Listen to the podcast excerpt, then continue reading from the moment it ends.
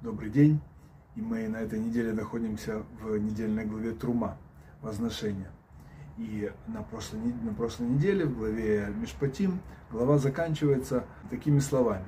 «И взошел Маше на гору, и покрыла гору облако, и осенила слава Бога, Бога гору Синай, и покрывала облако гору шесть дней, и возвал он к Маше из облака в седьмой день, и слава Бога была как огонь, пылающий на вершине горы, перед глазами сынов Израиля. И вошел Маше в облако, и, взошел на гору, и был Маше на горе 40 дней, 40 ночей. И мы помним, что в период двух раз по 40 дней Маше вымаливал прощение у, за грех Золотого Тельца. И о нем будет идти речь лишь через две главы, в главе Китиса, но по мнению Раши нет позднего и раннего в Торе, то есть нет четкой хронологической последовательности, а есть некая логика Торы, которая нам понятна, а иногда непонятна. И вот в нашей главе Тора говорит нам о повелении Бога Маше построить мешкан, переносной храм и основную утварь, а дальше о порядке служения в нем.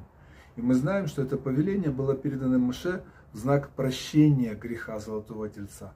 Чтобы хоть чуть-чуть восстановить исторический фон происходящего, нам нужно сказать, что после полученных этих повелений Маше получил от Всевышнего новые скрижали, и 10 Тишрея 2448 года от сотворения мира спустился с горы Синай и 11 Тишрея передал полученное повеление Бога на строительство мешкана народу, и те сразу принялись выполнять их и собирать труму и все материалы для, для строительства храма. И 15 Тишрея когда они были готовы приступить к, собственно, строительству мешкана, облако божественного присутствия опустилось на стан Израиля, что было подтверждением, что народ прощен за грех Золотого Тельца. И это вызвало у народа радость и ликование. И этот день и был, как мы помним, первый день праздника Суккот, 15, 15 Тишрея, который назван Зман Симхатейну, праздник Сухот, время нашей радости. И, но это все будет впереди, а в нашей главе Маше только получает от Всевышнего это повеление строить мешкан. И я подсмотрел этот комментарий в Хумаше, в Пятикнижде издательства Пардес с комментариями Рамбана и объяснениями этих комментариев, подобранных Равцви Патласом. И напомню, Рав, Рамбан, это Раби Мойша Нахман, он умер в 1270 году, один из величайших авторитетов Галахи, комментаторов Танаха, и Талмуда, каббалист. И вот сказано уже э, в нашей недельной главе, и пусть они сделают мне святилище, и я буду обитать среди них. Святилище это Мигдаш, а обитать это Вешаханти. Обитать среди них Вешаханти. И Шаханти это однокоренное со Шхина или Мешкан. Там стоит буква Кавхав, которая по правилам грамматики меняется, Кав на Хав. После того, как Всевышний говорил с народом Израиля лицом к лицу на горе Синай, произнеся десять речений, а затем через Маше дополнительно повелел им выполнять ряд основных заповедей, народ Израиля обязался сделать все то, что ему будет заповедано через Маше. Наасе Венишма. Да?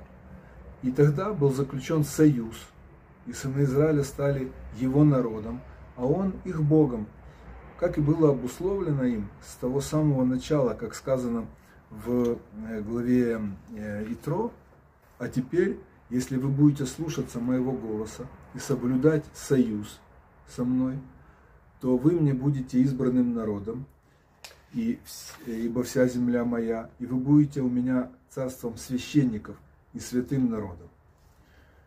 Э, и вот теперь, после получения Торы на горе Синай, когда они действительно осветились, мы, народ Израиля, и стали достойны того, чтобы среди нас находилось его святилище, Мигдаш, в нашей среде пребывала его шхина, шатер откровения, назван Торе Мигдаш, святилище, от Кадош, святой или и отделенный, потому что он был освящен пребыванием в нем шхины, он стал отражением святилища, пребывающего в высших духовных мирах, и еще потому, что он был выделен, отделен для пребывания в нем шхины.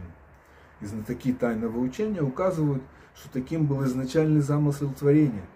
он заключался в том, чтобы Шхина пронизывала всю Вселенную и пребывала бы в самом нижнем из миров на Земле, чтобы небо и земля представляли собой гармоничное единство. Но из-за греха Адама и грехов последующих поколений, включая Каина, Ноаха, грехов Вавилонской башни, поколения Вавилонской башни, с дома, египтян, Шхина отдалилась на седьмой, на самый дальний от земли уровень небес. И потом наши праотцы стали возвращать ее назад до тех пор, пока в заслугу нашего наставника Маше Рабейну Шхина вновь не обрела пристанище в Нижнем мире. Но после греха золотым тельцом Шхина снова отдалилась, и теперь уже после греха такого масштаба для пребывания Шхины в Нижнем мире понадобилось специально выделенное для этого место. И поэтому Всевышний повелел им возвести мешкан. Да, а название мешкан буквально обиталище, место пребывания, связано со словом шхина, я уже сказал раньше, да, буквально присутствие, обитание. И, соответственно, мешкан создавался как место постоянного пребывания шхины, божественного присутствия, в Нижнем мире. Чтобы у него был дом среди них, то есть нас, и там бы он говорил с Маше, наставляя сынов Израиля. И главным местом в шатре откровения станет ковчег, Аарон, на котором и будет пребывать Шхина. А, как сказано а, чуть дальше, я буду являться там тебе и говорить с тобой поверх крышки из пространства между Круевим, что на, над ковчегом свидетельства, обо всем, что я буду заповедовать тебе для сынов Израиля. И поскольку ковчег является самым важным, э, первым следует повеление сделать его и крышку к нему, а затем заповедано изготовить стол, шулхан и светильник, минору, так как э, для них и, и ковчега и возводился шатер. И тайна шата откровения заключалась в том, что слава кого Всевышнего, которая пребывала на горе Синай, незримо присутствовала в этом шате, в шатре откровения. И на языке Торы шхина называется словом кавод. Кавод буквально слава, почет. Ведь относительно дарования Торы сказано и осенила, слава Бога, гору Синай. И еще написано, это уже в книге Творим, «А, и вот показал нам Бог Всесильный наш славу свою и величие свое, и голос его мы слышали из огня.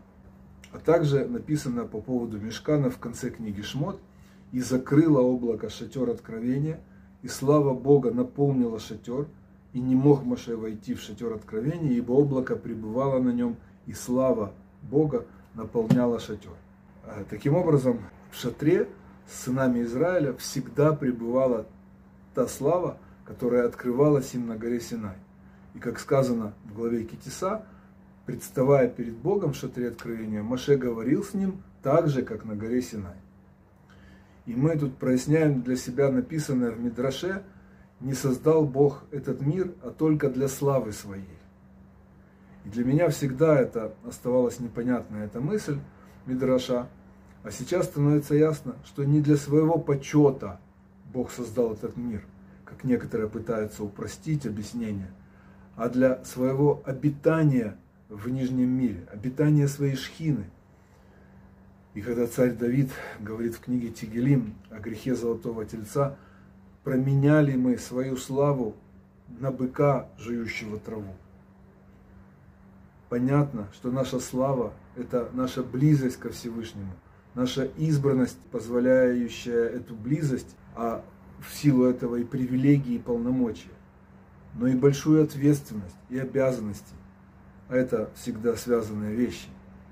И не для своего почета создавал Бог этот мир, а для того, чтобы мы, человеки, открыли его в этом мире, где он скрыт. В мире, который создан им четырехступенчатым уменьшением своего света до минимума незаметного тут на, на нижней четвертой ступени.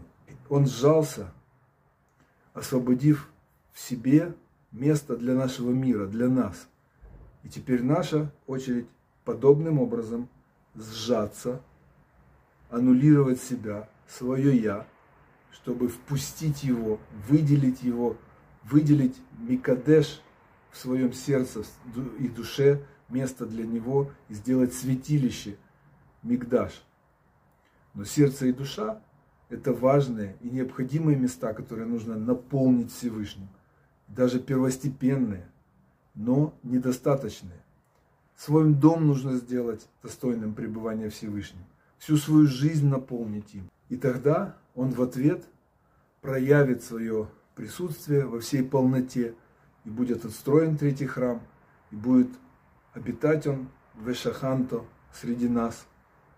Да случится это в скорости в наши дни. Брахавы от слаха, благословения и успех. Остаемся и дальше в поисках смысла. И, конечно, с наступлением месяца Адар сегодня увеличиваем в радости. Лыхаем.